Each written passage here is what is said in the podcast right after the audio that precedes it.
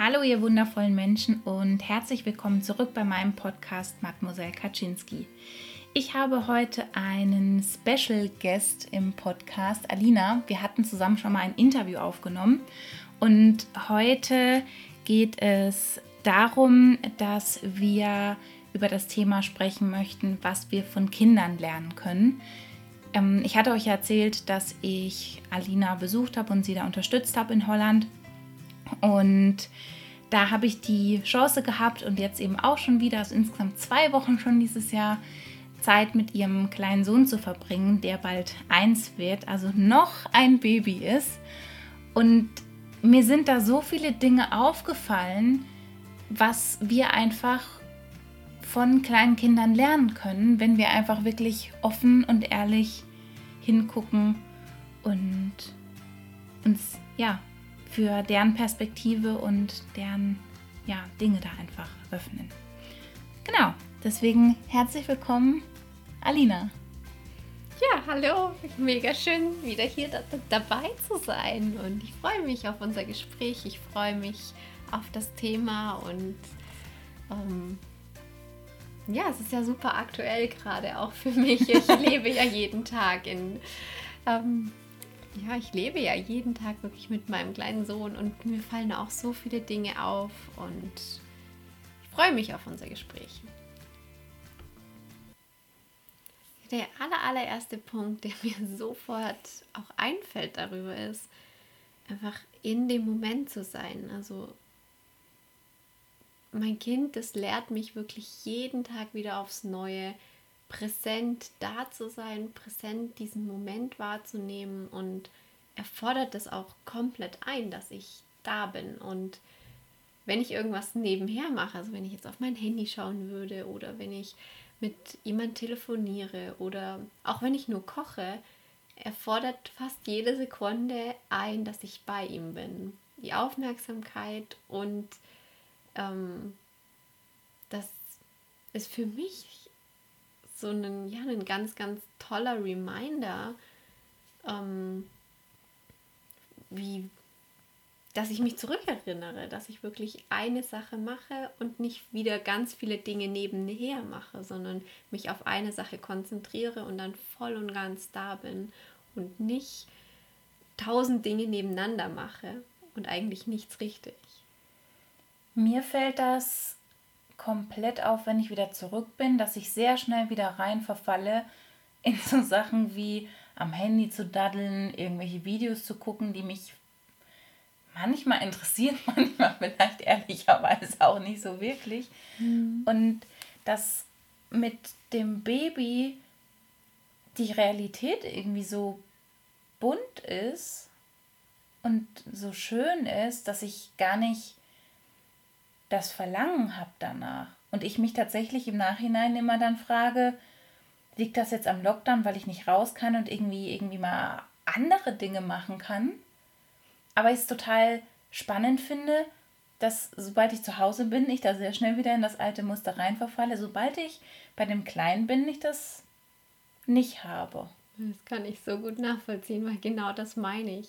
Das heißt, wenn ich mit dem Kleinen spiele, dann gucke ich auf die Uhr und es ist auf einmal eine halbe, dreiviertel Stunde vergangen und ich weiß gar nicht, wo die Zeit hin ist, aber ich war einfach präsent und habe mit ihm Traktor gespielt oder habe mit ihm einfach ähm, Dinge neu gelernt, habe Bilderbuch geguckt und war einfach da und es hat, das gibt mir auch ein unglaublich gutes Gefühl wieder so, so viel Zeit und die Bindung zu meinem Kind so intensiv nutzen zu können. Und ich glaube auch aus dem Grund gehen die Tage so unglaublich schnell vorbei.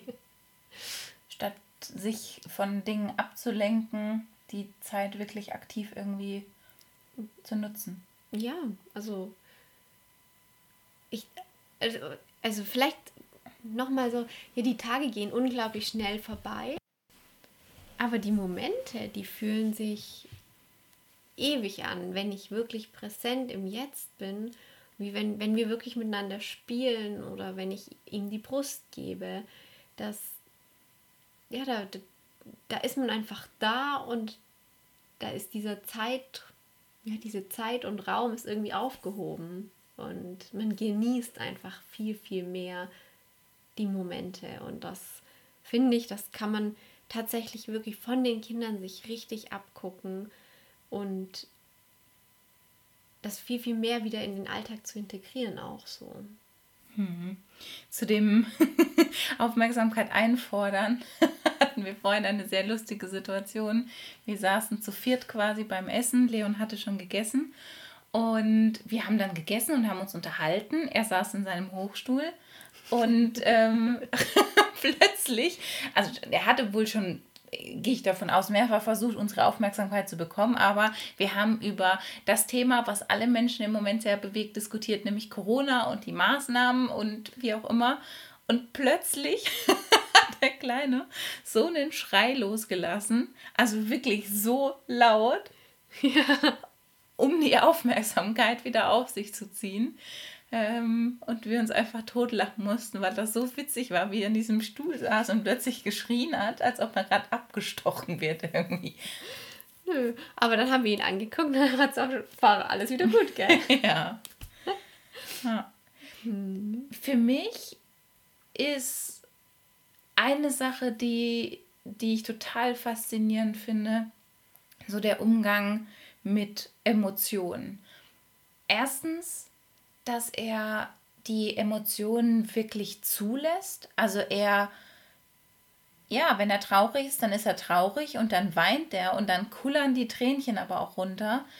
Wenn er sich aufregt, dann schreit er, wie wir gerade gesagt haben, in einer Lautstärke. Ähm, also er lässt einfach die Emotionen komplett zu. Und so die zweite Sache, dadurch, dass er keine Bewertung der Emotionen hat. Er weiß ja nicht, dass wir in unserer Gesellschaft sagen, Wut ist in den meisten Fällen etwas Schlechtes, handelt er halt einfach so, wie er sich gerade fühlt, ohne das in dem Moment zu bewerten.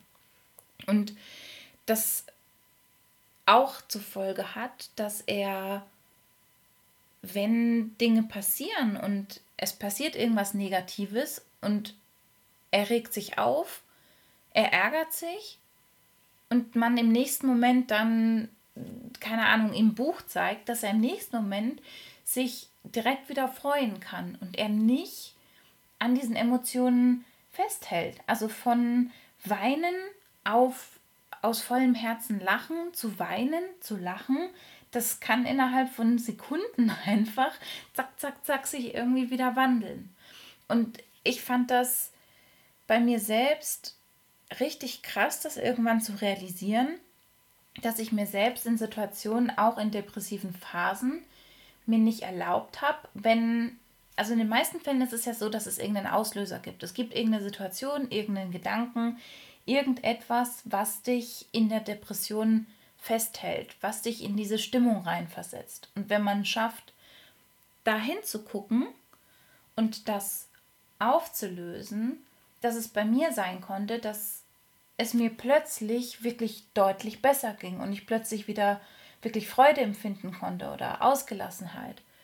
Und ich aber dann darüber nachgedacht habe, dass ich jetzt in dem Moment mich aber weiter schlecht fühlen muss, zumindest noch für eine, für eine Weile, weil ansonsten denken ja Menschen in meinem Umfeld, dass ich jetzt ja nur Drama gemacht habe und dass es mir eigentlich vorher gar nicht schlecht ging und ich versucht habe sozusagen dieses schlecht, diese Depression damit zu legitimieren, dass es mir dann noch eine längere Zeit schlecht ging, weil ansonsten wäre das ja nur ein Schauspiel gewesen, um ja, um Aufmerksamkeit zu bekommen.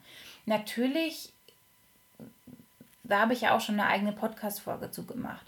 Natürlich ist da auch ein Stück Wahrheit dran, weil meine depressiven Phasen auch immer zusammenhingen mit meiner Opferrolle und ich wollte natürlich in dem Moment auch Aufmerksamkeit bekommen. Also zum Teil ist das schon, ne, ist das schon wahr. Aber es ist total absurd, dass ich mich schlecht fühle, länger schlecht fühle, damit Menschen nicht denken, dass ich irgendwie, ja, mir da irgendwas eingebildet habe oder ich Drama machen wollte. Aber ich hatte auch die gleiche Situation oder sozusagen eine ähnliche Situation, oder habe ich das bei mir festgestellt, dass wenn etwas passiert, ich, keine Ahnung, bei Fabis Auto eine Dalle reinfahre, dass ich dann dachte, dass ich mich in dem Moment wirklich schlecht fühlen muss und weinen muss, damit der andere merkt, dass es mir leid tut.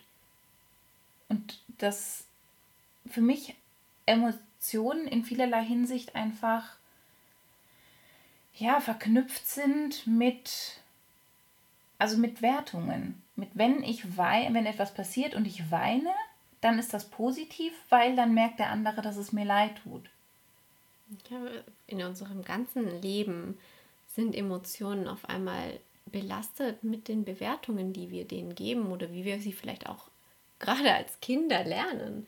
Wie bewerten, also wir als Erwachsene bewerten Wut oder Trauer oder ähm, die negativen Emotionen als was Schlechtes.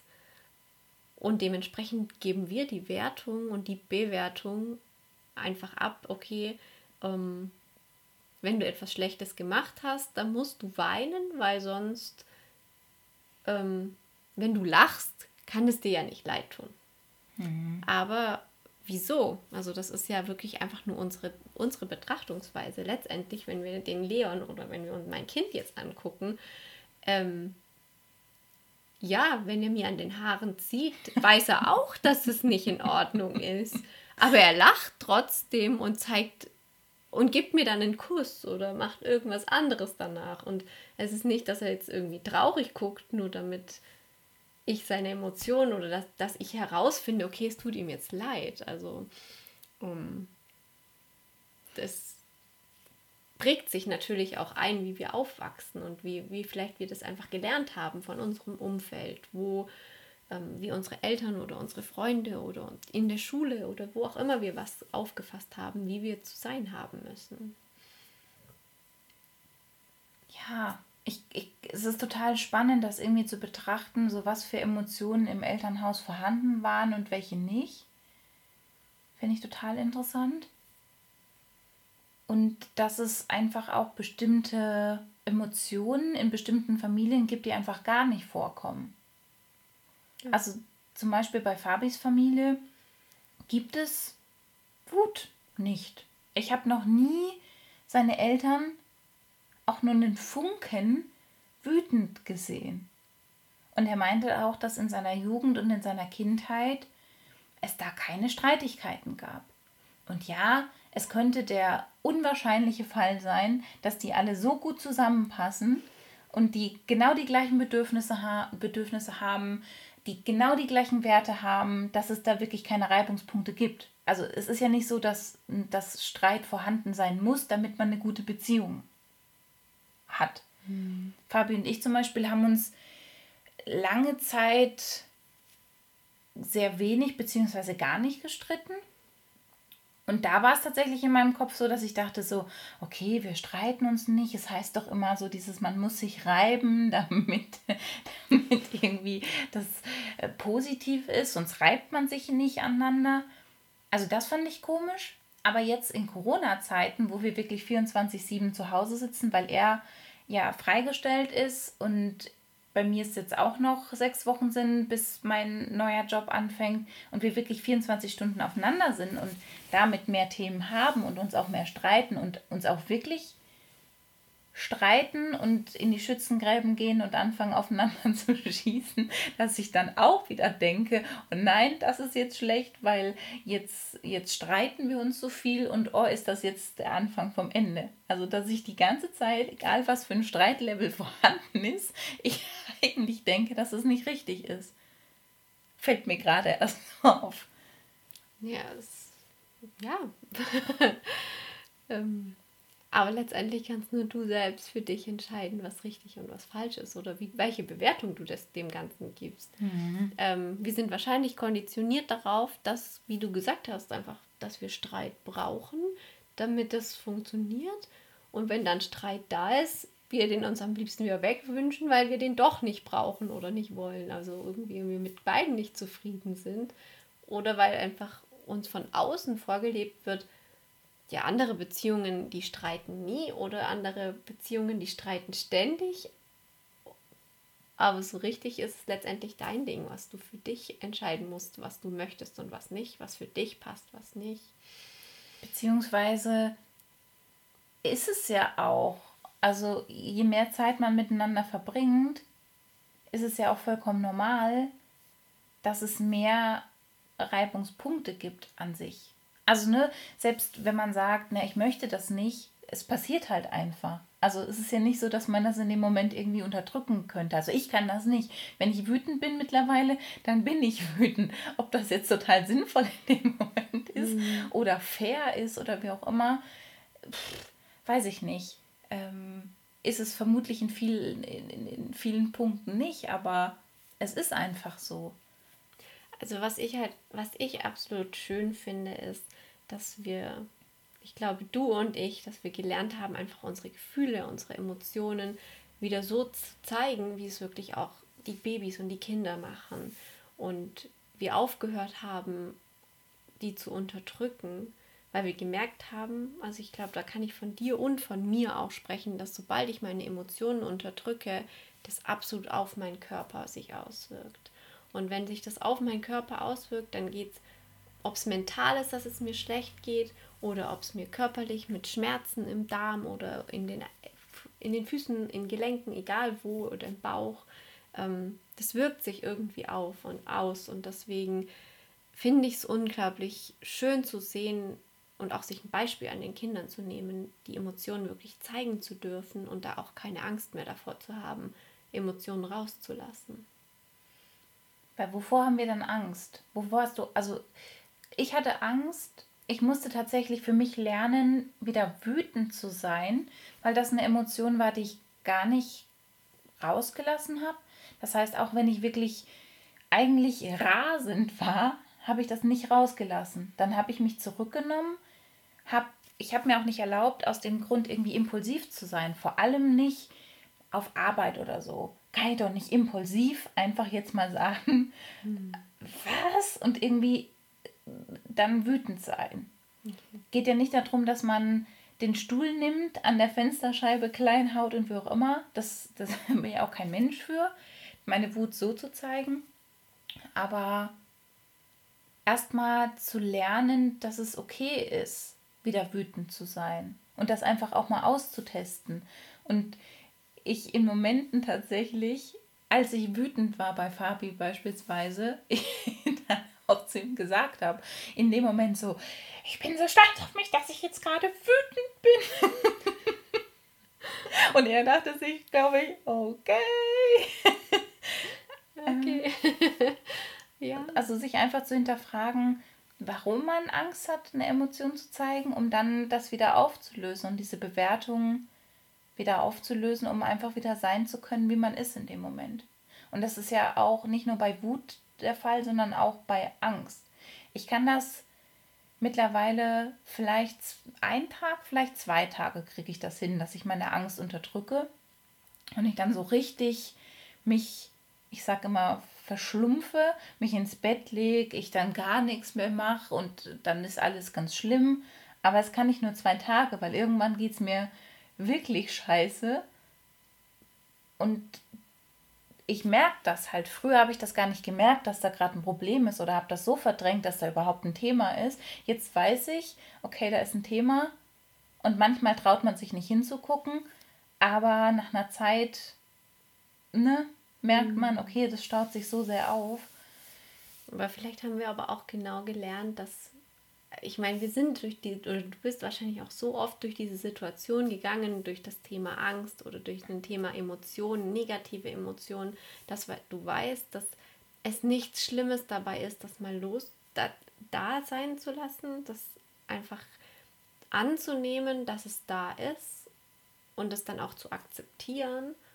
Und in dem Moment, wo wir es dann akzeptieren, dieses Gefühl oder diese Emotion, ist es gar nicht mehr so schlimm und im nächsten Moment können wir sie schon loslassen. Mhm. Und das ist das, was Kinder wahrscheinlich einfach sofort machen, dass sie es direkt wieder loslassen und dann in das nächste Gefühl und in die nächste Emotion wieder gehen können. Und mhm. die dann meistens von Freude, von Liebe, von, von etwas Lustigen ähm, oder Stolzem oder irgend einfach einer sehr, sehr positiven Emotion folgt. Ich stimme dir so zu, dass es ein Übungsprozess ist und dass man sich das auch klar machen darf. Als ich das erste Mal auf Arbeit so richtig wütend, impulsiv wütend war, also für meine Verhältnisse, mhm. saß ich danach da und dachte mir, fuck, was hast du jetzt gemacht? Jetzt wirst du bestimmt gekündigt. Dann ging schon wieder das Gedankenkarussell los. Aber im Endeffekt war die Person halt vielleicht kurz eingeschnappt, dann hat man drüber geredet und dann war es wieder aus der Welt. Mhm. Und das tatsächlich noch ein paar Mal gebraucht hat, wo ich wieder mir das erst erlaubt habe, dann, oder es, ja, ich habe es mir einfach erlaubt, dann irgendwie wütend zu sein. Und ich danach wieder dachte so, oh, oh, ich glaube, das war jetzt nicht gut, oh, oh, jetzt passiert bestimmt irgendwas. Ja, nö, eigentlich ist gar nichts passiert. Das ist nur in deinem Kopf eigentlich, also dieses Drama.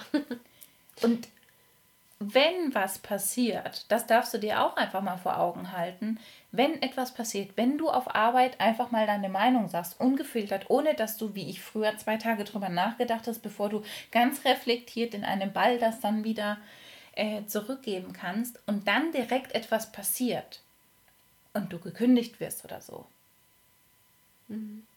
Ganz ehrlich, dann, dann darfst du auch froh sein, da weg zu sein, weil das kein Ort ist, an dem du in irgendeiner Art und Weise du selbst sein darfst. Ja, das, also für mich ist das auch ein ganz, ganz großer springender Punkt.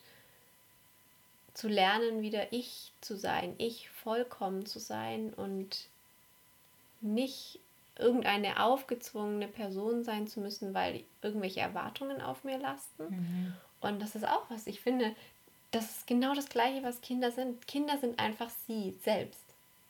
Kinder denken nicht drüber nach, ähm, wie sie zu sein haben müssen.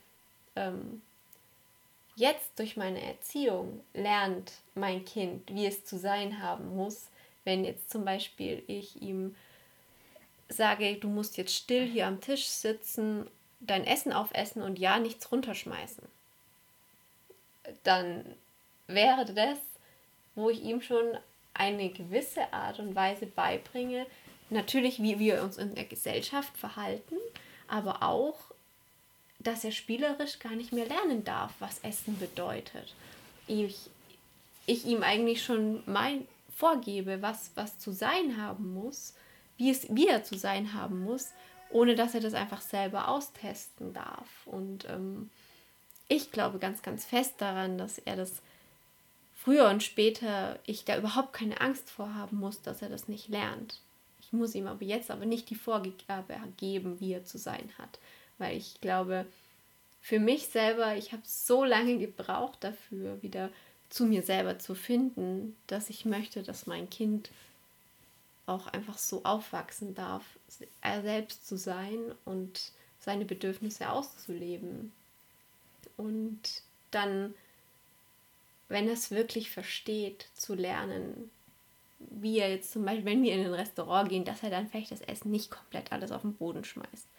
Und wenn es so wäre, meine Güte, ja dann, ähm, ich glaube, dann wären es auch nur die Kellner, die mich doof angucken und der Rest. Aber letztendlich ist nichts Schlimmes dabei, überhaupt nichts Schlimmes dabei. Es ist einfach nur diese gesellschaftliche Norm, die wir uns aufgezwungen haben.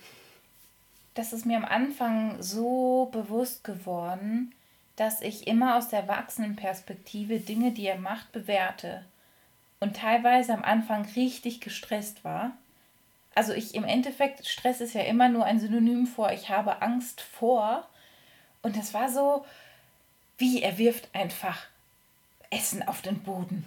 Oh mein Gott, er wirft Essen auf den Boden. Der macht das bestimmt, weil er mich nicht respektiert oder weil er das Essen nicht respektiert bis mir dann irgendwann so klar geworden ist, dass er noch gar nicht so weit denkt, dass er überhaupt eine Bewertung hat und sich darüber nach, also er ist sich ja gar nicht darüber bewusst, was ein Lebensmittel ist. Er ist nicht darüber bewusst, dass er, dass er etwas aus unserer Perspektive Schlechtes macht, indem er das Essen auf den Boden wirft.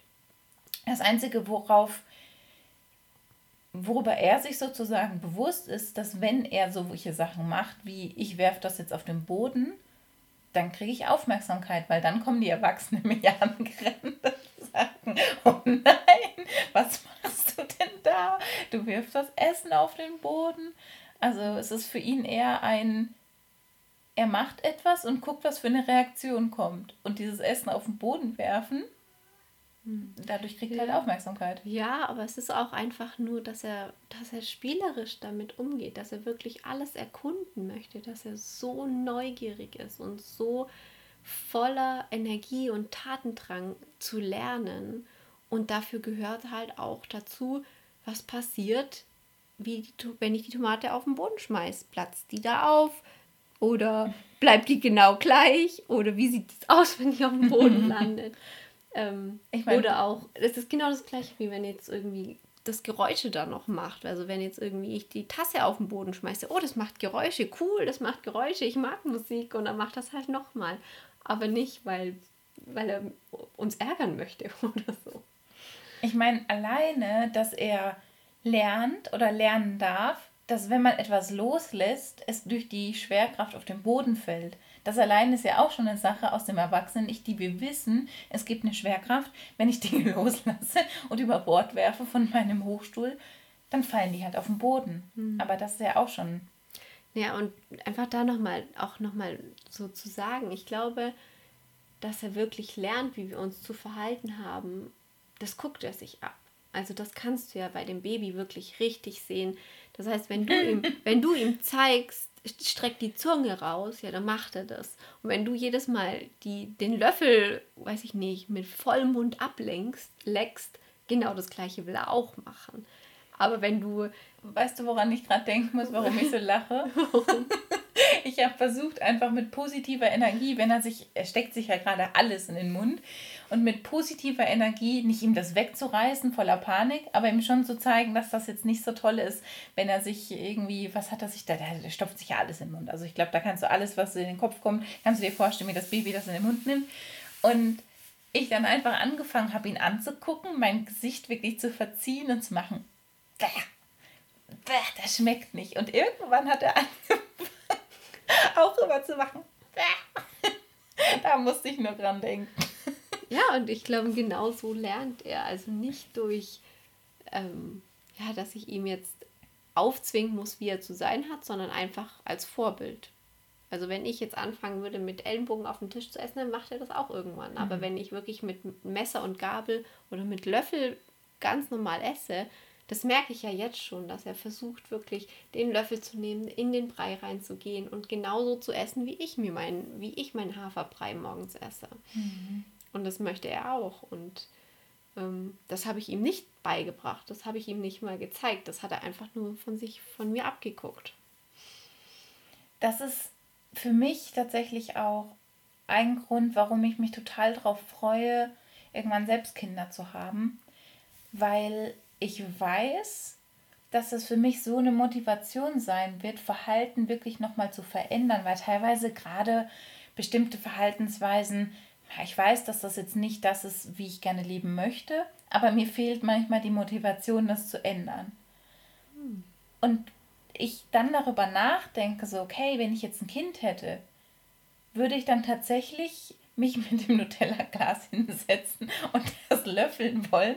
Nee das ist nicht unbedingt das, äh, was ich meinem Kind vorleben möchte. Deswegen freue ich mich da total drauf. Absolut, das sage ich, das ist das Gleiche, was ich zu meinem Mann auch sage. Also ich glaube, die Kinderriegel, die wird es nicht mehr vorm Essen geben, egal wie oft du das vielleicht gerne machen würdest. Die was? Die Kinderriegel.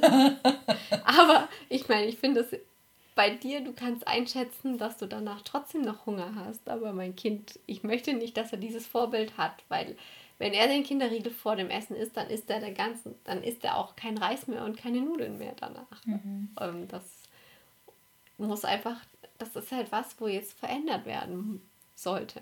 Ich finde das an der Stelle, und dann kommen wir wieder zu dem Baby, das ist ja eher dann schon Kleinkind oder noch größer, was ich total absurd finde, wenn Eltern sagen, Kind, du musst einen Fahrradhelm aufsetzen, weil wenn man hinfällt mit dem Fahrrad, kann das gefährlich sein aber sie selbst setzen keinen auf. Mhm. Das verstehe ich bis heute nicht. Damit stellst du dich als Erwachsener ja so sehr über das Kind und sagst dem Kind eigentlich, ich bin unfehlbar, weil mir passiert kein Radunfall, nur mhm. du bist zu klein und zu dumm und du kannst das nicht und deswegen brauchst du so einen Fahrradhelm. Finde ich nicht. Hm. Ja, also und das ist ja auch schon mal was. Ich finde, das ist jetzt der Punkt, wo du siehst, wirklich, wo du auch von den Kindern lernen kannst, was für einen Tatendrang der hat, was für eine Lernbereitschaft der hat, was der wirklich, der, der sieht, wir gehen, wir laufen und der will, der will sofort aufstehen, der will laufen. Und wenn er zehnmal fällt, steht er wieder auf. Und diese wirklich diese Motivation dahinter zu haben, zu lernen und die Welt zu erkunden und Spaß daran zu haben, wirklich auszuprobieren, das ähm, finde ich, haben wir als Erwachsene auch ganz stark verlernt. Ich, also ich, ich glaube gar nicht, dass er es irgendwie schlimm findet, dass er hinfällt. Nö, glaube ich auch. Also ich glaube gar nicht, wir, wir, wenn wir anfangen, etwas Neues zu lernen, ich überlege gerade, ob ich ein Beispiel habe. Dann haben wir Angst zum Scheitern. Genau, wir haben eigentlich Angst davor oder wir möchten direkt von Anfang an das perfekt machen. Das heißt, wir erlauben uns gar nicht, dass wenn wir etwas Neues anfangen, wir es erstmal nicht können und wir einfach sagen, okay, keine Ahnung, malen zum Beispiel. Ja. Dass wenn ich jetzt anfange, wirklich oder anfangen würde, mit Bleistift zu zeichnen, mein Auge bestimmt nicht super realistisch aussieht. Mhm. Ja, und das. Okay. Und, und, und Kinder malen einfach so lange, bis, es, bis sie irgendwann mal zufrieden damit sind. Oder sie üben nächsten Tag weiter und weiter und weiter. Mhm. Und ich kann mich auch noch erinnern, wie meine, meine Eltern mir mal gesagt haben, dass kein Blatt zu Hause sicher war vor mir. Und wenn ich einen Stift und ein Blatt gefunden habe, habe ich gemalt. Und deswegen kann ich heute auch gut malen. Und wenn ich das hinkriege, dann mir macht das Spaß. Aber das liegt auch daran, dass ich als Kind einfach so extrem dran geblieben bin mhm. und gemacht habe. Und das ist richtig. Wenn wir jetzt eine neue Fähigkeit oder was Neues lernen, da haben wir eigentlich nur da, da überwiegt die Angst und deswegen erlauben wir uns gar nicht, dass das ein Prozess ist. Dass wir vielleicht am Anfang das noch nicht können und dann es einfach länger braucht, bis wir dann irgendwann mal gut drin sind. Und dann aber auch diese Motivation hochzuhalten, weil wir uns am Anfang das nicht erlauben, dass wir vielleicht, dass wir auch mal scheitern oder dass es vielleicht noch nicht gut ist, dass unsere Motivation sofort wieder abfällt. Und ich glaube, das ist der Unterschied. Babys sind auch frustriert, wenn etwas nicht funktioniert. Von einer Freundin das Baby, ich kann mich da noch so, als ob es gerade gewesen wäre, daran erinnern, dass die Kleine wollte unbedingt, also sie hat gerade angefangen zu krabbeln und sie hat sozusagen, sie wollte ein Spielzeug haben, was vor ihr lag aber sie konnte das noch nicht so kontrollieren und anstatt dass sie sich vorwärts bewegt hat, hat sie sich zurückgeschoben und war noch weiter weg davon. Und die hat sich unfassbar aufgeregt und die war total gefrustet. Aber und das ist der Unterschied zu uns Erwachsenen. Es ist ja auch wieder vollkommen okay, gefrustet zu sein, ja, ja. wenn etwas nicht funktioniert und du beim Minigolf bist und äh, ne? Ja. der Ball einfach irgendwo anders hinfliegt. Dann ist es auch okay, mal gefrustet zu sein. Aber der Unterschied zu Babys ist, dass sie dadurch nicht sich abbringen lassen. Mhm. Sie wollen immer noch, die wissen, okay, ich möchte dieses Ding haben und dann bin ich gefrustet, aber okay, scheißegal, ich will das haben und deswegen probiere ich es nochmal und nochmal und nochmal und mhm. nochmal. Richtig. Bis ja. sie es bis sie's haben. Mhm. Ja, absolut. Also ich finde das auch faszinierend und das können wir einfach uns auch von den Kindern abschauen oder von Babys abschauen. Also überhaupt ähm, wieder in das das heißt ja auch wirklich wieder in die Freude, in das Kindliche zurückzukommen und diese Freude, die du als, die du Kindern ansiehst, finde ich, haben wir ganz häufig verloren. Und da sich einfach zurückzuerinnern, vielleicht auch einfach mal in Gedanken zurückzugehen, wie war ich als Kind oder wie habe ich mich als Kind verhalten? Ähm, war ich da auch schon negativ drauf oder habe ich mich einfach gefreut, weil ich mich freuen wollte? Oder habe ich es zurückgehalten, ähm, Glaube ich nicht. Als Kind wirst du deine Emotionen, das hatten wir vorhin schon, die Emotionen nicht zurückhalten, sondern du lebst sie einfach aus. Und das finde ich mit der, mit der Emotion Freude ganz, ganz extrem. Dass wenn ich Lust, wenn das Kind Lust hat zu lachen, ja, dann lacht das einfach. Das ist, glaube ich, aber grundsätzlich eine sehr spannende Sache, sich damit mal zu beschäftigen, wenn man Erinnerungen hat. Es ist auch okay, wenn man keine Erinnerung hat mhm. an die Zeit, wo man wirklich klein war, wo man drei, vier Jahre alt war, fünf Jahre. Aber sich mal zurück zu erinnern, wie man zu dem Zeitpunkt war, als man vielleicht noch nicht komplett von irgendwelchen Erwartungen eingenommen hat und was für Dinge da rauskamen. Weil bei mir zum mhm. Beispiel, ne, wenn, wenn ich da irgendwie aufmerksame Eltern gehabt hätte, die das da in der Hinsicht irgendwie weiter gefördert hätten oder das als etwas Positives gesehen hätten. Zwei Dinge bei mir, ich war schon immer total auf das Tierwohl bedacht. Also ich habe immer geguckt, dass es allen Tieren gut geht und wenn ich irgendwo was gesehen habe, das ging für mich überhaupt nicht. Und ich auch bei anderen Kindern sehr, also ich ein sehr empathischer Mensch war. Ich war fünf. Ich habe einmal Fußball angefangen, wieder aufgehört, habe es wieder angefangen und dann wäre das erste Fußballspiel wirklich gewesen. So, das erste Match. Und ich habe dann zu Mama, Mama gesagt, ich möchte das nicht mehr, weil ich kann anderen Kindern noch den Ball nicht wegnehmen, dann sind die traurig. Wie unfassbar empathisch ich schon war, hm. als fünfjähriges Kind, die sagt, ich kann denen doch nicht den Ball wegnehmen, dann sind die traurig.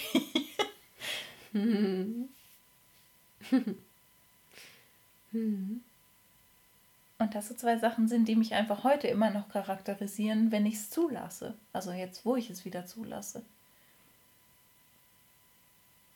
ja, das ist was, was ich, ja, ich wünsche das jedem einfach auch, dass er das für sich wiederfindet.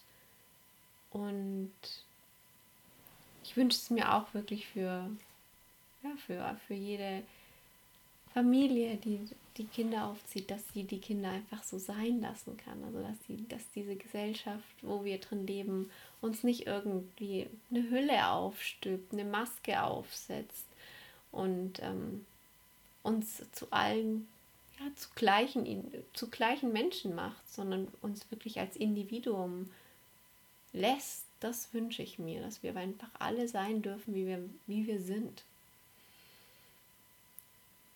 Und wir auch, und das ist damit inbegriffen, wir auch unsere Bedürfnisse äußern dürfen.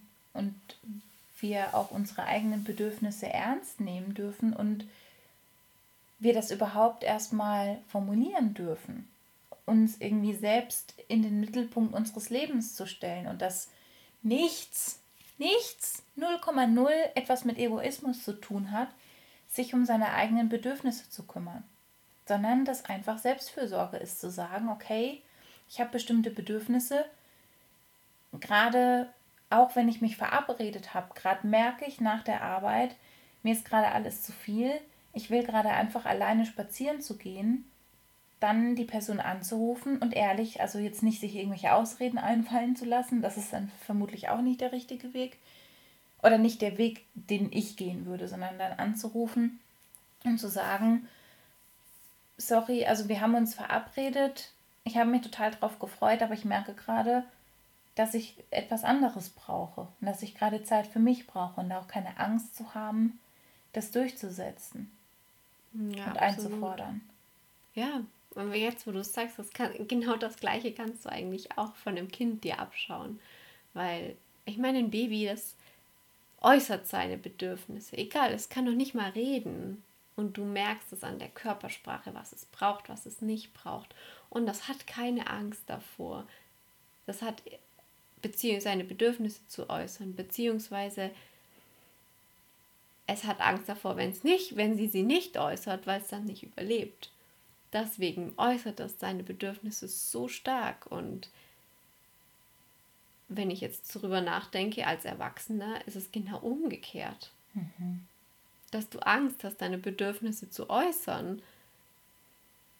Überhaupt zu äußern. Es heißt ja nicht, dass man als Erwachsener, dafür haben wir ja einen Verstand, den wir entwickelt haben, dass man immer die eigenen Bedürfnisse, egal was kommen, durchsetzt, ohne Rücksicht auf andere zu nehmen. Aber sie zu äußern und zu sagen, hey, ich bin gerade müde. Mhm. Ich finde, mit dem Hunger ist es eigentlich was, was ganz, also bei mir zumindest ganz okay ist. Also da, da habe ich jetzt, hätte ich zum Beispiel keine Angst. Aber bei dem Müde-Sein zum Beispiel wüsste ich, dass wenn ich jetzt verabredet bin und mit Freunden unterwegs bin oder Freunde hier sind und ich müde bin, da, da höre ich eigentlich nicht unbedingt drauf, dass ich müde bin, sondern ich würde mich zusammenreißen, weil meine Freunde ja vielleicht extra gekommen wären, dass ich doch noch ein bisschen durchhalte. Zumindest, also ich weiß, dass ich das, dass ich da heute keine Angst mehr vor haben müsste und ich wahrscheinlich würde ich heute auch anders reagieren, ähm, was ich tatsächlich auch mache, weil ich halt einfach gerade sehr müde bin. Aber ähm, das schon auch ein Punkt gewesen ist, was man vielleicht so einfach veranschaulichen könnte damit, somit, dass ich da das Bedürfnis vielleicht nicht über nicht höre. Was bei Essen tatsächlich so eine Sache ist, wo ich drüber nachgedacht habe gerade, wenn, also es gibt bei mir so Phasen zyklusbedingt, wo ich einfach super viel esse. Da kann ich essen und ich habe mir gerade eigentlich eine Riesenportion reingeschaufelt und ich habe schon wieder Hunger. So. Mhm. Und wenn ich mit Fabi allein im Urlaub bin, dann sage ich, habe schon wieder Hunger. So, wir müssen jetzt irgendwo hin, wir müssen jetzt irgendwas zu essen holen, weil ich Hunger habe. Wenn das Menschen sind, die ich nicht so gut kenne, weiß ich nicht, ob ich wirklich zugeben würde, dass ich schon wieder Hunger habe. Weil ich dann, also weil das ja schon wieder eine Bewertung mhm. mit dabei hat. Das ist mir so als Beispiel eingefallen für Essen, wo ich nicht weiß, ob ich wirklich mhm. schon in jeder Situation komplett meine Bedürfnisse äußern würde. Also ich fand das unglaublich spannend während meiner Schwangerschaft, wie extrem gut ich da auf meinen Körper und meine Bedürfnisse hören konnte. So, das ist jetzt nicht, dass man das von den Kindern lernen kann, aber letztendlich war das Kind ja trotzdem schon in mir und mein Körper hat mir so deutlich gezeigt, was die Bedürfnisse sind und da gab es auch gar kein Wenn und Aber, dass ich darüber nachgedacht habe, ob ich jetzt Rücksicht nehmen muss auf irgendjemand anders, sondern da habe ich das wirklich durchgesetzt. Ich glaube schon, dass du das sehr vergleichen kannst mit Kindern. Weil im Endeffekt ist er genau das, was er in dem Moment braucht. Er denkt nicht darüber nach, ob er schon fünf Tage nur Nudeln gegessen hat, Stimmt, sondern ja. er isst einfach Nudeln, weil sein Körper ihm sagt, wir essen jetzt Nudeln, weil er, keine Ahnung, Kohlenhydrate braucht. Und es, mhm. er denkt ja nicht darüber nach, was andere darüber denken, was er isst, sondern er isst einfach die Menge. Mhm. Manchmal isst er auch einfach gar nichts. Dann denkst du dir, oh nein, Baby, ess doch was. Und dann denkst du, der muss doch Hunger haben, aber der holt sich schon das, was er braucht. Ja, da hast du vollkommen recht. Nein, also intuitives Essen eigentlich. Das war in der Schwangerschaft, war das ganz, ganz interessant, einfach zu sehen, ähm, wie gut wir selber oder wie gut ich auf meinen Körper hören kann und wie gut ich auf mich selbst und diese innere Stimme hören kann und dann wirklich meine Bedürfnisse befriedige und da auch wirklich an erste Stelle gestellt habe. Aber in, in Bezug auf dich selbst oder in Bezug auf das Baby? Hast du an das hm. Baby gedacht oder an dich selbst? In dem Moment habe ich eigentlich an mich gedacht. Also das Baby war zwar präsent da, aber wenn ich müde war, dann war ich müde und ich habe nicht daran gedacht, dass, dass ich jetzt Schlaf brauche, weil ich das für mein Baby tue, sondern weil ich mich halt müde gefühlt habe und dann habe ich das halt geäußert. Okay. Oder ich gesagt habe, ich ähm, habe das Gefühl, ich brauche jetzt was zu essen oder ich, da fällt mir zum Beispiel eine Situation ein, da war ich mit Freunden in München und ich weiß, wir haben eigentlich schon den ganzen Morgen gebruncht und dann gehen wir gerade aus dem Restaurant raus und dann sage ich, nee, aber ich habe immer noch Lust auf ein Schokotörtchen und haben uns ins nächste Café gesetzt und haben Schokotörtchen gegessen. Und als wir dann da fertig waren, ähm, habe ich gesagt, ich habe immer noch Hunger und bin einfach, dann sind wir, in, keine Ahnung, was wir angemacht haben, auf jeden Fall war es auf jeden Fall so, dass ich nicht, also nicht zurückgehalten habe, was ich gerade brauche, sondern einfach ich weiß nicht, ob da, ich glaube, da hat mein Unterbewusstsein und mein Verstand einfach diese Angst vor diesen Bedürfnissen zu äußern, einfach ausgesetzt. Und mhm. da kam das einfach so stark heraus und da, da, da sich immer wieder so zurückzuerinnern, das finde ich für mich jetzt eine ganz, ganz wertvolle Erfahrung. wir hatten gerade kurz Stopp gemacht, um einmal nachzudenken, ob es noch irgendeinen Punkt gab, den wir sagen wollten, haben kurz in die letzten 20 Sekunden uns angehört und haben gemerkt, dass man das Quaken von dem Baby im Hintergrund, der ist zwei Zimmer weiter, dass man das äh, ja ganz gut hört. Naja, das ist lachen. doch passend zu diesem Thema gerade. Genau, dann dürft ihr zählen und derjenige kriegt ein Lolli zugeschickt, wie oft Leon im Hintergrund gewagt. genau. Ich hoffe, oder wir hoffen sehr, dass euch dieser Vergleich ähm, genauso viel gebracht hat wie uns in den letzten Wochen. Und dass ihr da ganz viel für euch mitnehmen könnt. Und nutzt doch einfach den Tag heute mal und geht durch die Welt mit Kinderaugen und guckt einfach mal durch die Welt und schaut euch die Dinge einfach mal ganz neu an. Ohne Bewertung, ohne irgendwelchen ja, Auflagen, die ihr vielleicht irgendwann mal wie ihr zu sein habt, sondern tatsächlich ganz neutral. Lustiges Beispiel noch aus dem Urlaub er hat das Bild, haben wir dann plötzlich mal falsch rum hingehangen, er hat es immer abgehangen. Keine Ahnung, vielleicht gehst du durch die Wohnung und räumst einfach mal Dinge so um, wie du es normalerweise nie machen würdest. das Bild falsch rumhängen oder dich kopfüber aufs Sofa legen oder ein Purzelbau probieren. das haben wir auch in den Dünen gemacht. Genau. Dazu kommen auf Alinas ähm, Instagram-Account äh, bestimmt noch Fotos zu. Mal gucken. Vielleicht ja. Okay, ich hoffe sehr. Ich mag die nämlich total gern, die Bilder. Und ja, macht euch auf jeden Fall noch einen schönen Resttag. Bis zum nächsten Mal. Eure Kaczynski.